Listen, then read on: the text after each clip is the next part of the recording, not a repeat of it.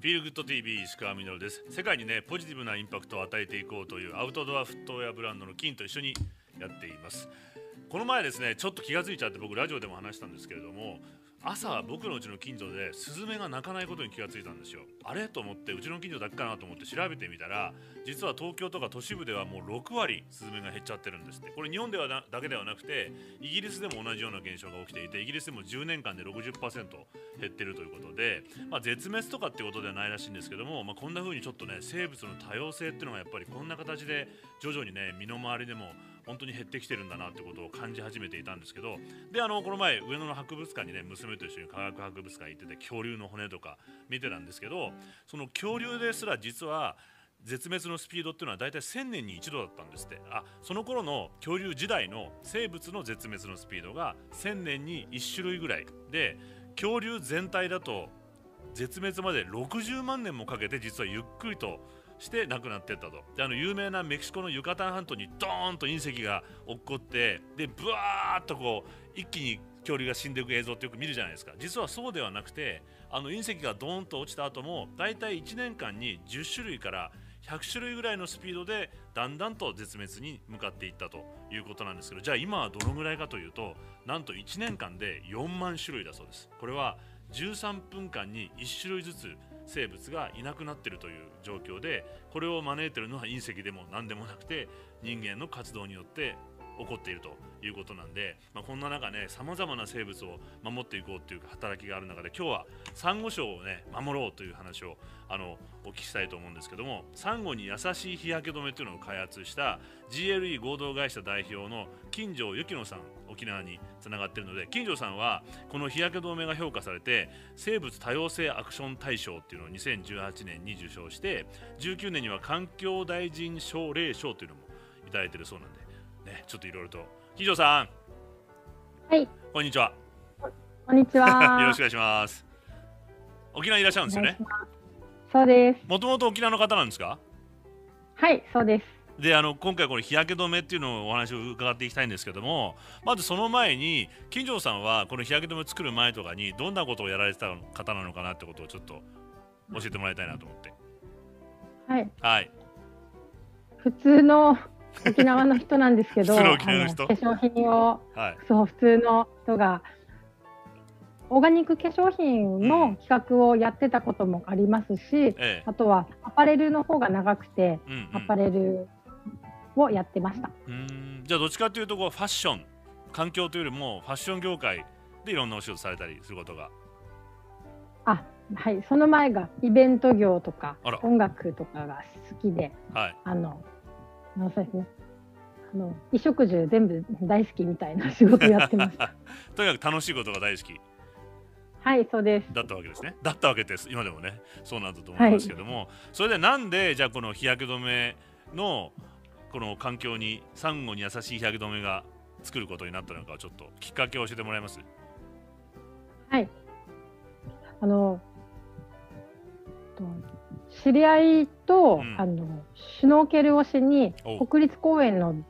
座間味島に行ったんですよ。座間味島。で,、やうん、で日焼け止めをすごいたくさんつけて、うん、入るぞって やってた時に「ああサンゴ死んじゃうよ」って言われて「うん、え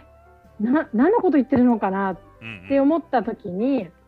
あもしかして私今サンゴにめっちゃ悪いことしてるのかなって思ったら、うん、なんか全然楽しめなくて海が、うん、でも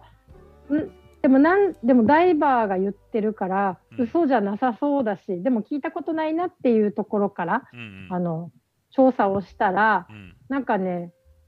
作らない理由がなくなってやなきゃって言って始めた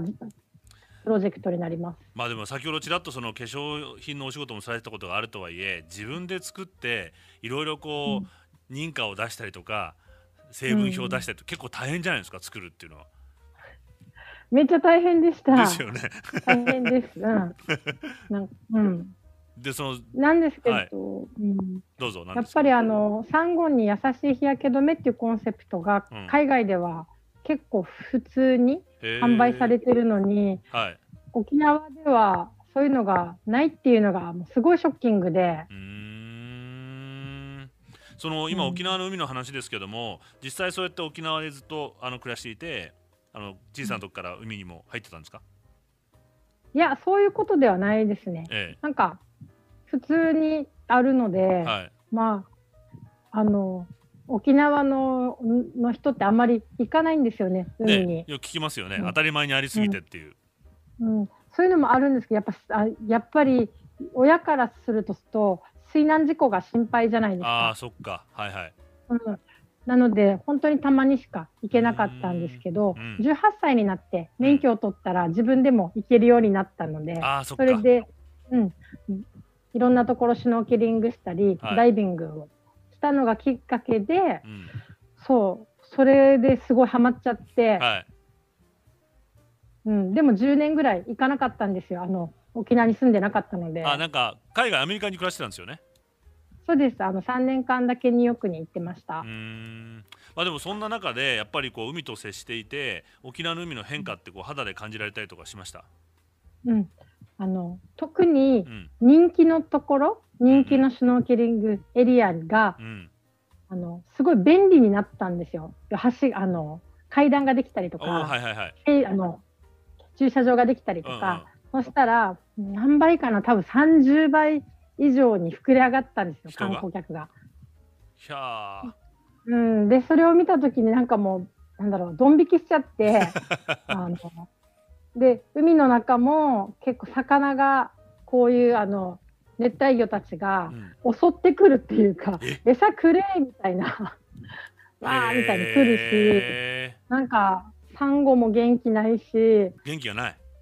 うん、それでなんかねこの10年の変わりようを肌で感じて、うん、行かなくなったんですよね。もうすねて。こんなの沖縄じゃねえみたいになって。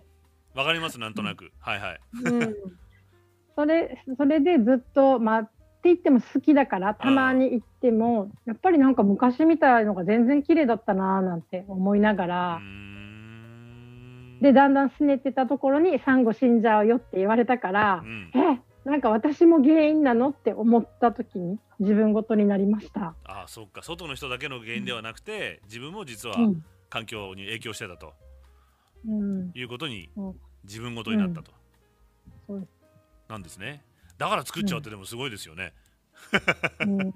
あでもやっぱり10年ぐらいそのサンゴに優しい成分のものがないといけないって言われてたのに、はい、日本で全然なかったっていうので、うん、もう沖縄の会社が作らないと本当に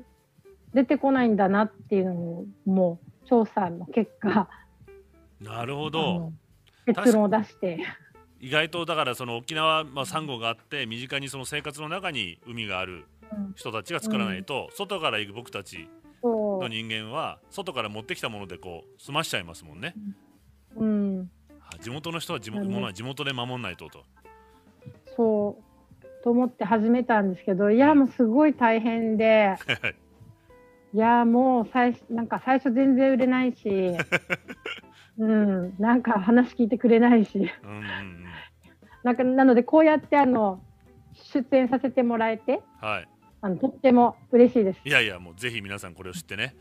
あのこれから商品も紹介しますけども ぜひ使ってもらいたいなと思うんですけど。でその商品というかそのサンゴに優しいよその国では結構禁止されたりとかもしてるんですよね。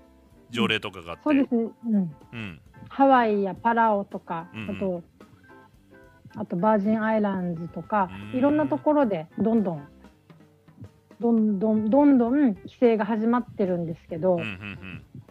うん、なのでなんかサンゴを守ろうっていう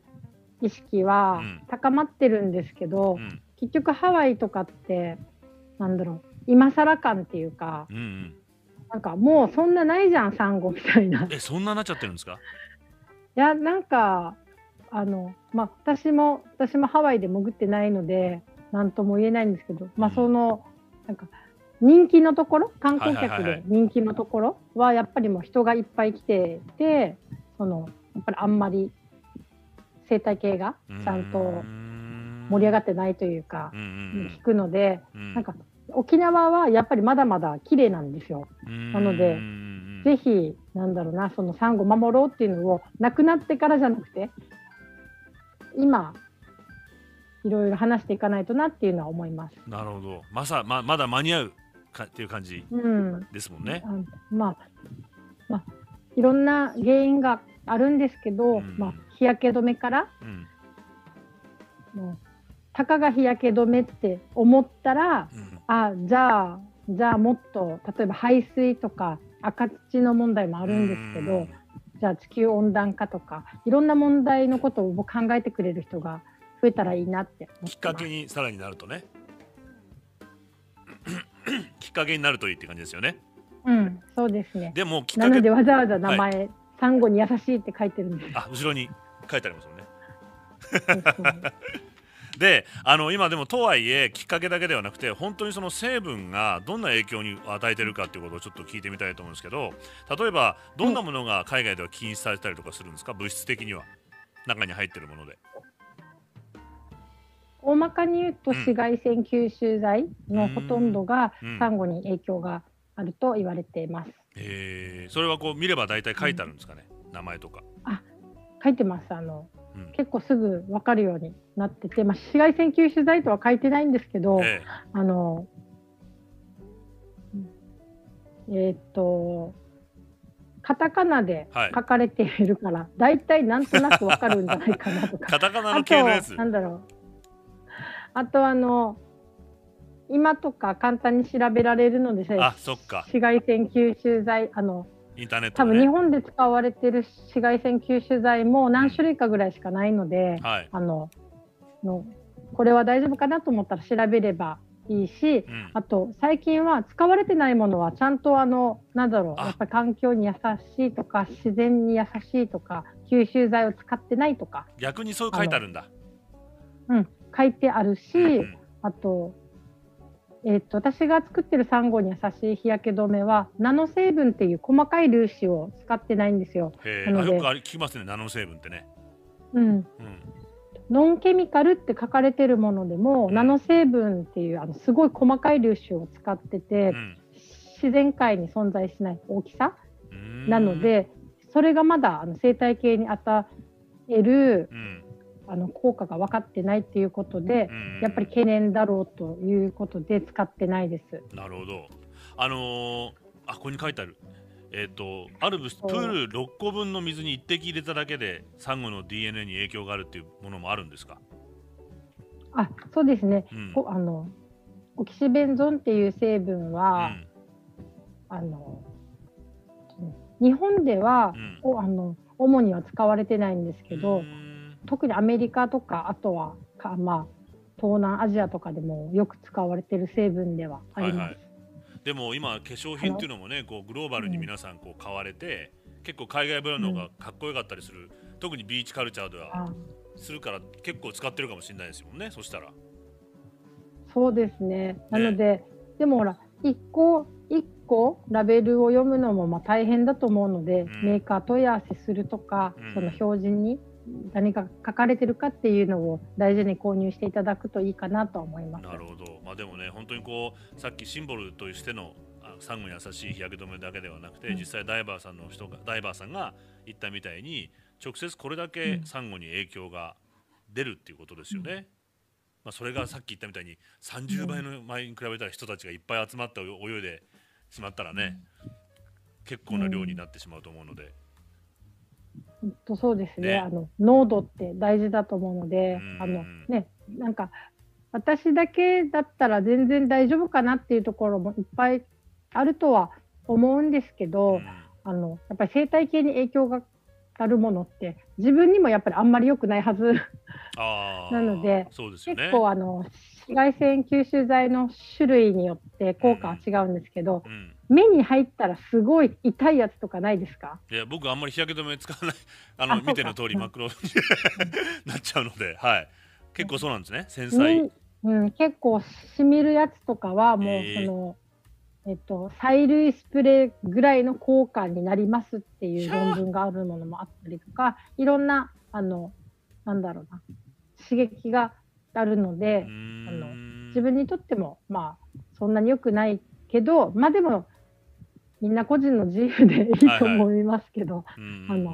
とはいえねやっぱりそう考えると少し考えることもねよくこう食べないものはつけないっていうふうに僕の友達なんかでは言う友達もいるので、うん、食べられでどんなものを逆に言うとあのじゃあ金城さんのは使ってるんですか？成分は。あはい。もうあの今は、うん、酸化亜鉛っていう鉱物を鉱物？あのへうん、あの三段剤っていう大まかに言われるんですけど、うん、鏡のような役割をするのでこれを塗ったら反射するっていう感じで三角亜鉛を日焼け止めの材料として使っていてで植物油の、うん、セサミとか、はい、あとココナッツオイル蜜ろシアバッター、はい、あとホホバ、はい、ででライベンダーとあのハッカとユーカリで香り付けをしています。いい匂いするんじゃないですかじゃあそうなんですよ、ね、あの、いい匂いします。ね、あの、ね、バームタイプなんですよ今。あ本当だ。ちょっとリニューアルして、はい、うん、バームのタイプなのであののと持ち運びにも、うん、いいです。あ本当だ。ちっちゃくて。これでどのぐらい使えるもんなんですか？アルミで。全身に塗ったら何回かな？10回ぐらいはできるかな？でもワンシーズン持ちますね。顔だけだったら1年もう顔だけだったら、うん、多分1年ぐらい持つんじゃないかなと思うんですけど。まあでもこれあと子供さんにね、うん、やっぱりこの海だけではなくて、はい、日常的にこのあの今日差しも強くなってるんで子供が使うのにすごく安心ですよね。うん、あそうですね、本当にお子様には特にお勧めしたいなとは思います。はい、なるほど。あのちょっと、あのどうなんですよね。え？でもなんですか？あのなんだろう。あの全然子供、うん、そんなに焼けるまで外に出さなくてもいいかなとか日焼け止めしてるのにそんなこと考えちゃうんです。あのよく聞かれるんですけど赤ちゃんに濡れますかとか、はい、外にあんまり出さないでくださいって。そこまで出さないでって。面白い。熱中症の方が怖いので。まあ今の時代ね。まあでもそういうことも考えなきゃいけないですもんね、うん、はい。あのやっぱりこのサンゴっていうのが減っていくとやっぱり環境に対する影響ってのは大きいんですよね。はいもう生態系の基礎というか、えー、あのもうお魚とか、まあ、カニとか、エビとかいろんなお魚海洋生物が住んでるので、やっぱりサンゴがなくなるとあのどんどん小さいところから大きいところまであの生態系が崩れていきます。うんまあ、同時に今二酸化炭素のあの削減能力もあるっていうことでサンゴは。うん、ね。アマゾンの森よりもあの高いって言われてますね。ね。なのでそういう意味でもなくなっていくとどんどんにまた温暖化も進んでいってしまうと。うん。いうことにもなるんですね。なので、まあ、なんかサンゴだけが大事なわけではないんですけど、まあ、本当に全部が大事、うんうん、森も大事だしあの森と海もつながっているので、はいはい、まあ、全部が大事だからこういうサンゴに優しい日焼け止めっていう商品を使うとアクションとして、なんか自然に配慮して遊びたいよっていうマインドが世にみんなが出せるかなと思って、はい、そういうメッセージを載せている商品です。なるほど。今これアクションをねきっかけになればという話もあったんですけど、同時にまあ新しいアクションもあの、うん、起こしているということで後半ではこの金城さんが2020年今年から新たに始めた取り組みをちょっとお伺いしていきたいんですけどもその前にその映像があるんですよね。アクションの。はい。それをちょっと見てみたいと思います。します。はい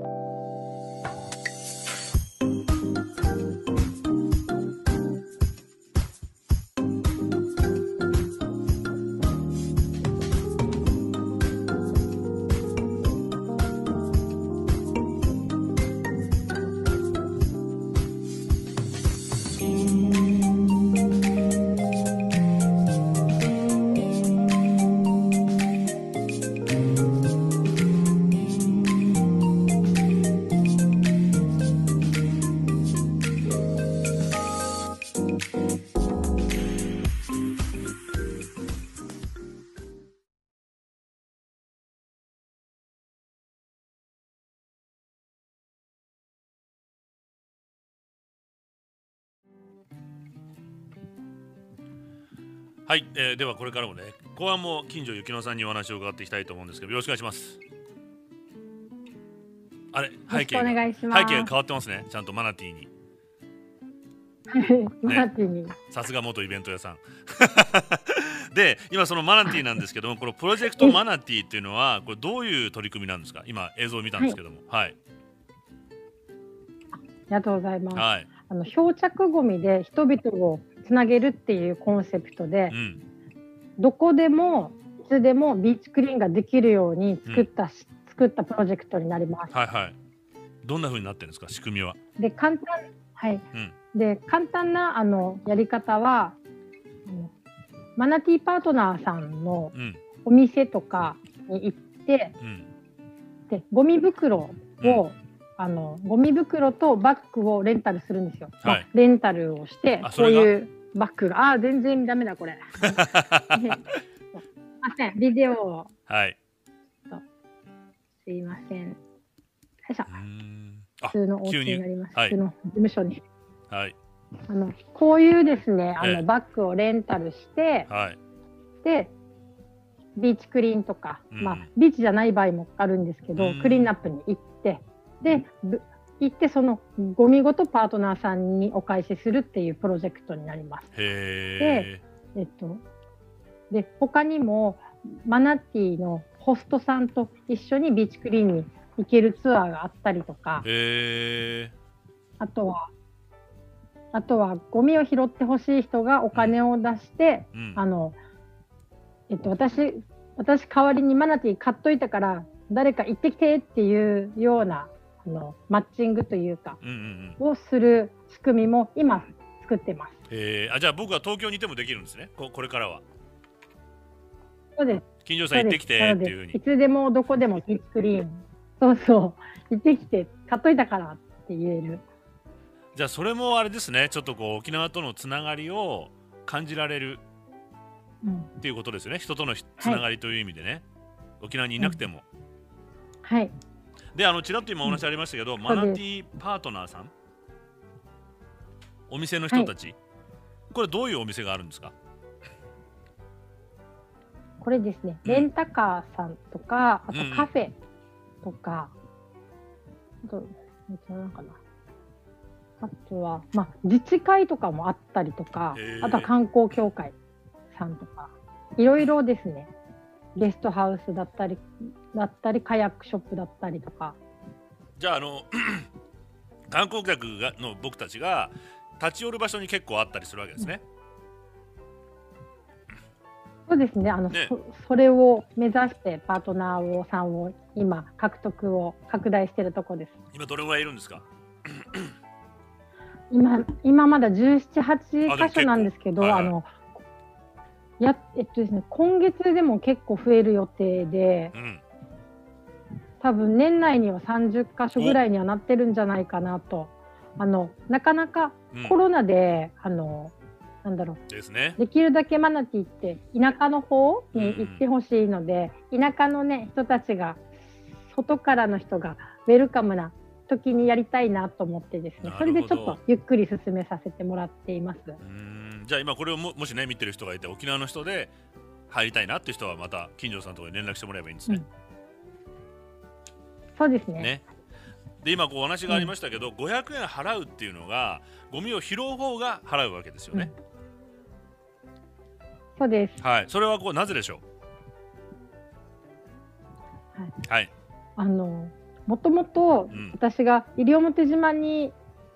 サンゴに優しい日焼け止めを広めたくて行った時に、うん、あのレンタカー借りてビーチに降りたら、はい、ゴミがいっぱいあったんですよ。やっあなんかやんなきゃって思うけど、知り合いがいないしなんか誰に聞いていいかわからないじゃないですか、はいはいはい、やりたいのに。うんうんうんうん、で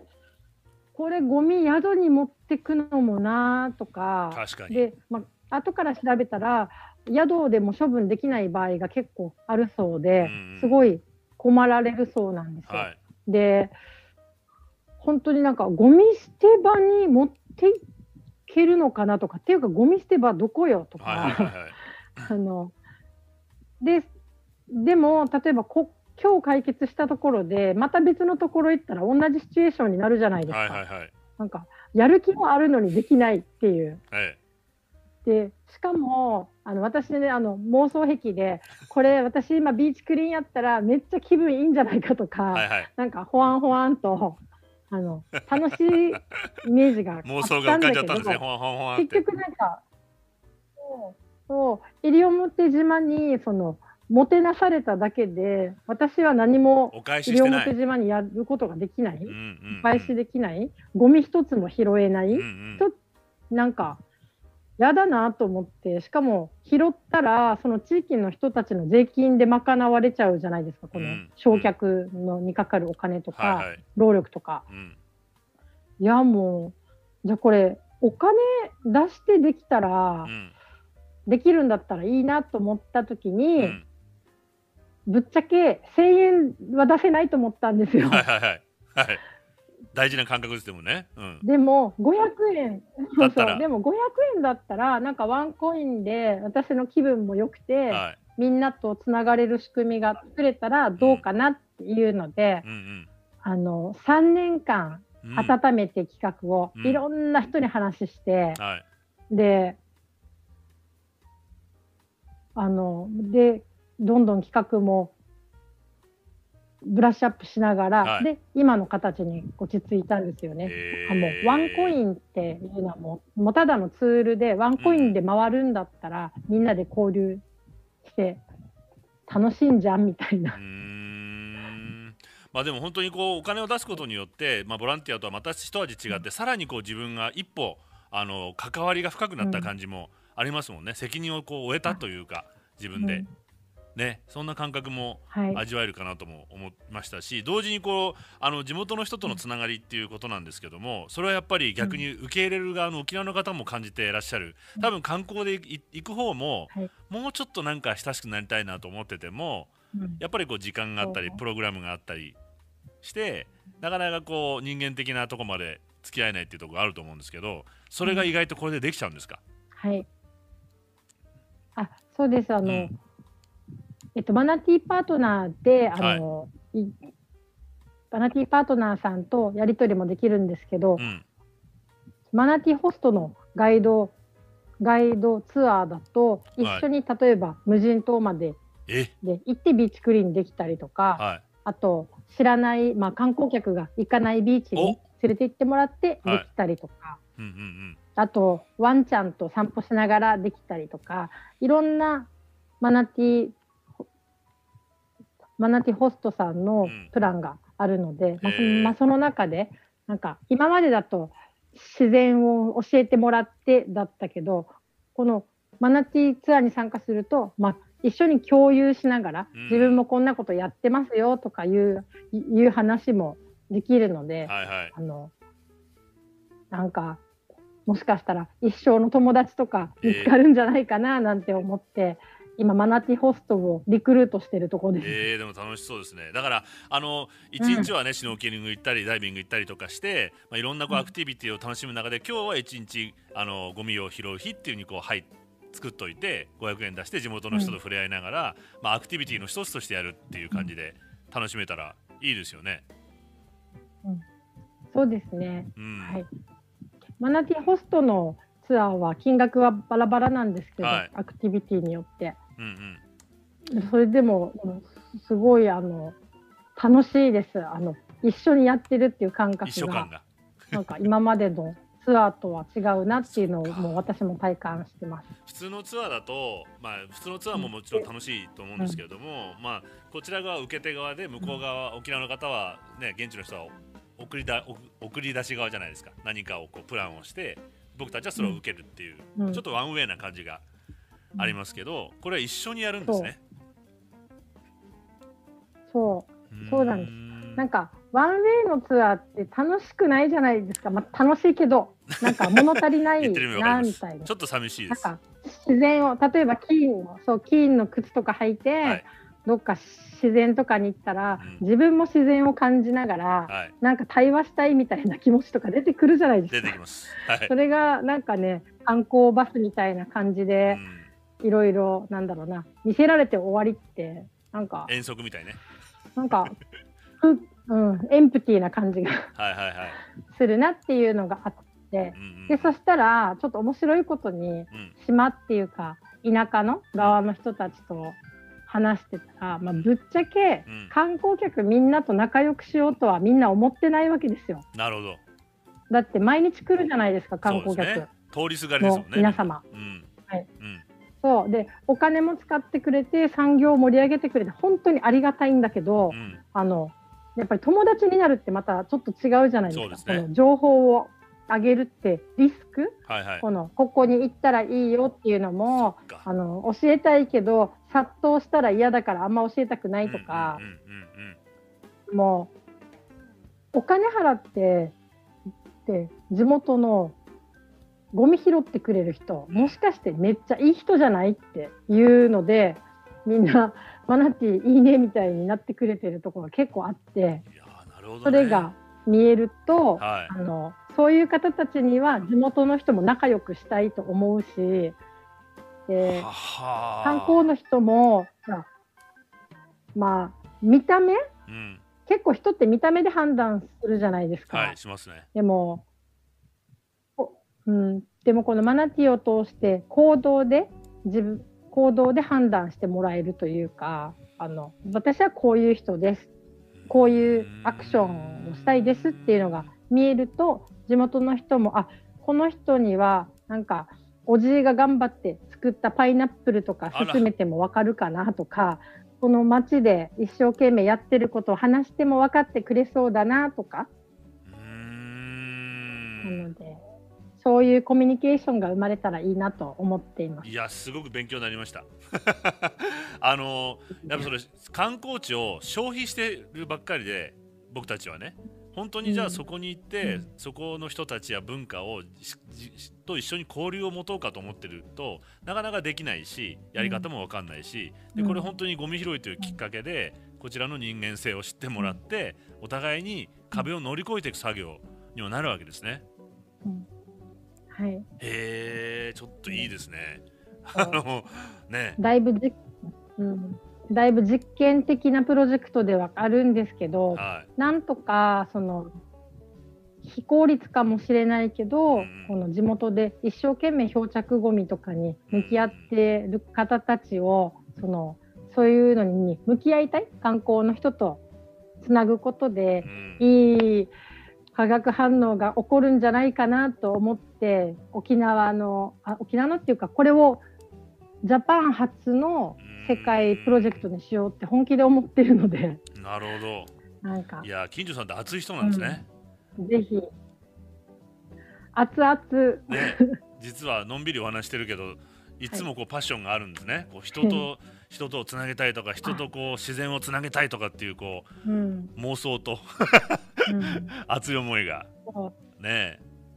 あるんだなって感じますよ。知らないところに行った時に素敵な人に会ったらもう嬉しいじゃないですか。はい嬉しいです。旅の醍醐味それが、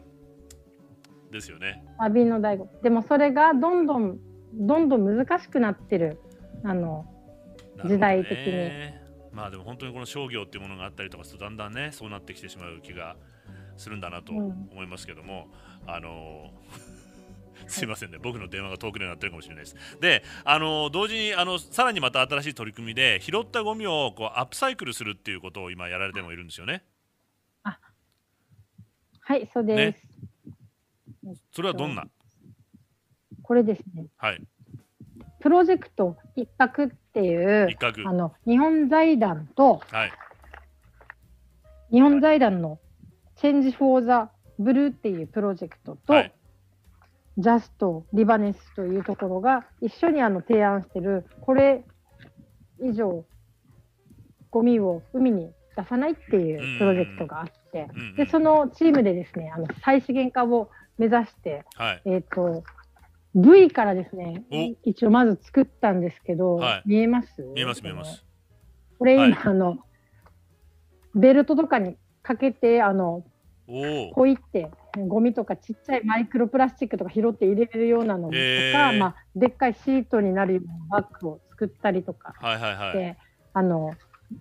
ですか実用化に向けて今進んでいるところです。なので今マナティーに参加してくれてる人たちの,、はい、の集めてもらったゴミをあの実験台にしてあのどういうゴミが再資源化に向いているのかとかあとみんながどのゴミだったらこの心が動くのかとか、そういうあの実験もさせてもらってます。僕は動いてるんですけどね実はもうすでにこれ。V からできてるんですよね。はい、ね、そうです。で V ってこれ考えたら海をこうずっとどんぶらこどんぶらこって旅してきてるじゃないですか。うん、でたどり着いたところでビーチにあって誰かが見つけてでこのバッグになっていくってめちゃめちゃもういい素材だなと思ってしまって今。ロマンチックだなと思って。ありがとうございます。ね、はい、で、まあ、将来的にはこの、うん、私たちが商品を作って販売するというよりは、うん、チームで素材このシートとかペレットとかを使うを作って、はい、これをこれをを活用してくれる方たちに提供できるようにしたいなと思ってます。うんあのこういうのも全部こうあの金城さんのところのウェブウェブサイトに行けばちゃんといろいろ情報見れるんですね。さっきのもちろん日焼け止めクリームも買えるし。はい。ね、なのでこの番この番組のところにリンクをこう貼っておきますので、はい、ぜひ皆さんね訪ねていただきたいなとありがとうございます。いうふうに思います。で、あのだんだん時間なくなってきちゃったんですけども、最後にこうもう実は熱い金城さんの伝えたい思いというのをぜひあ、はい。伝えたい思い。はい。あ、なんか用意してますね。あの。そうですね。金の、はい、金ファンの方たちに伝えたいのは、やっぱり。なんか今いろんなことを、あの企画されてる方いると思うんですよ。はいはい、このエシカルな商品とか、うん、まあ金もいろんな取り組みやるじゃないですか。うん、でみんなそれに乗っかることも大事だし、うん、またあのなんかちょっと不具合がある時に、仕組み、どんな仕組みだったら、なんか円滑に回るかなっていう考える人がいっぱい増えたらいいなっていう思ってて、でなんか自分が考えると人の取り組みの良さもより深く理解できるし、あのそうすることで社会全体がそのかなんだ変革に寛容になって、うん、もうもういいことどんどんやろうみたいになると思うんですよ。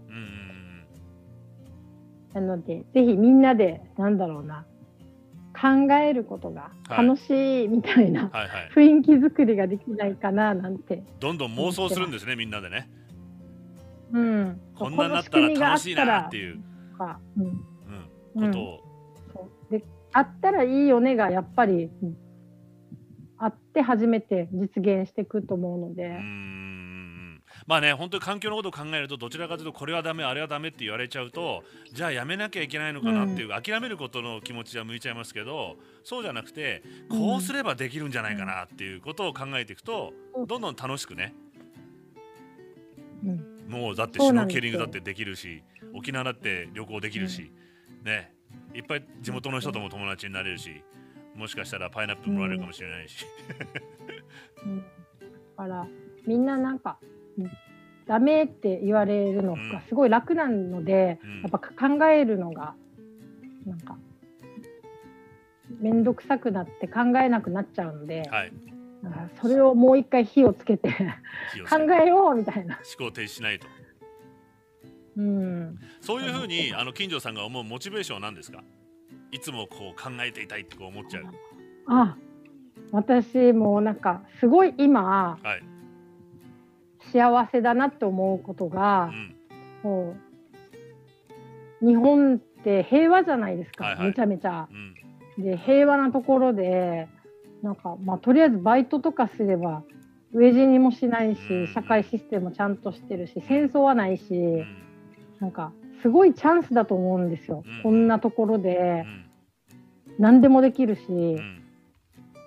命の危険がないからそんなに。でなんか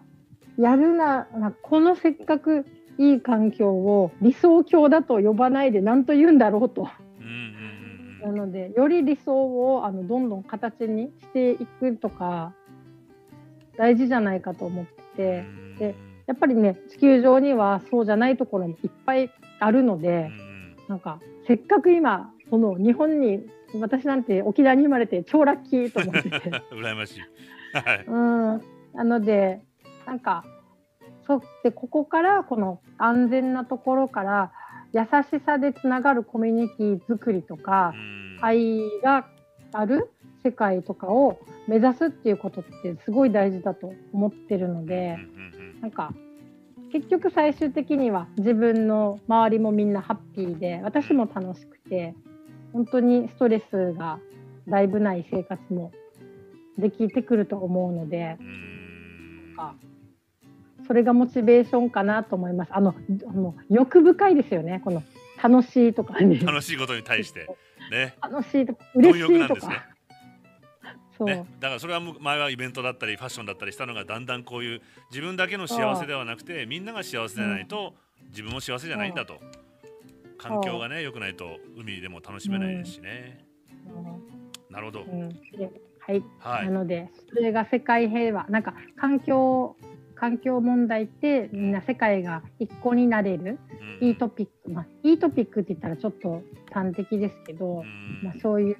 目指すものが一緒だからきっと世界平和でも世界平和につながれると思うんですよ。はい、なのでそれがモチベーションです。沖縄発信でどんどんまた熱い思いを伝えてください。ありがとうございます。はい、ありがとうございました。ね。ありがとうございました。すみません。この後どっかまた遊び行くんですか？渡嘉敷島に今から行きます。羨ましい。ありがとうございます。ありがとうございます。失礼します。というわけでね熱い思いをね聞かせてもらいましたけども今本当にこうあの伝えていただいたみたいに実は今世界がコロナでみんなで解決ししなきゃいけない問題っていうのがあってこの後今何が来るかと言われてるとこれをポジティブにグリーンリカバリーにしていこうっていう流れが今世界で始まりつつあるじゃないですか。これからどんな楽しい世界を作っていこうかと環境に優しいね、まあ、本当にこう自分だけがあの安全で幸せで生きていくということのためにどちらかというと今までの技術革新っていうのはこう使われてきたと思うんですよ。だけどそうじゃなくてこれからの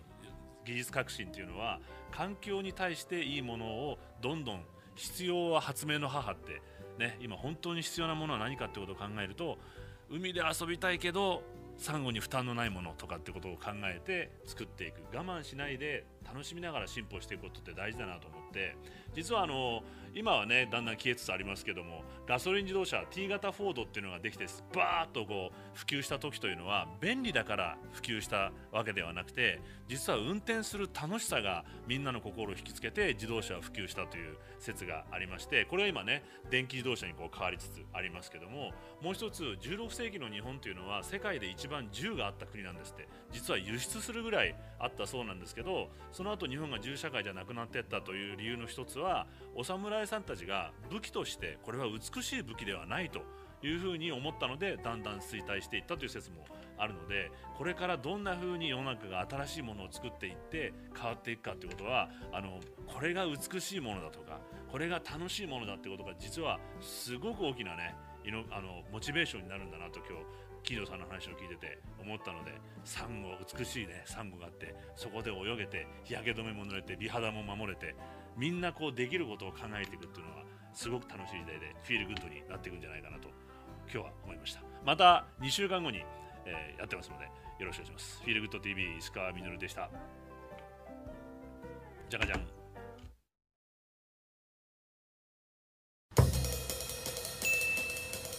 There are hundreds of choices that go into making a shoe, and at Keen, we think each one is a chance to do things a little better. For 17 years, we've been family owned and values led, responsibly crafting our footwear to have the least possible impact on the planet. In that time, we've learned a lot about how our choices can have a positive impact. Sometimes those choices are small, like using recycled aluminum eyelets, or webbing made from recycled plastic bottles, we're harvesting the waste from one shoe to make something new. And sometimes those choices are big, like investing in the people we work with, partnering with family owned suppliers, and even building our own factory in Leon, Mexico. Behind every Keen shoe are dozens of these responsible choices. And behind every choice is a person working to make things a little better. This isn't the easiest way to make a shoe, but we think it's the right way. It's all part of how Keen Footwear is consciously created for a better planet.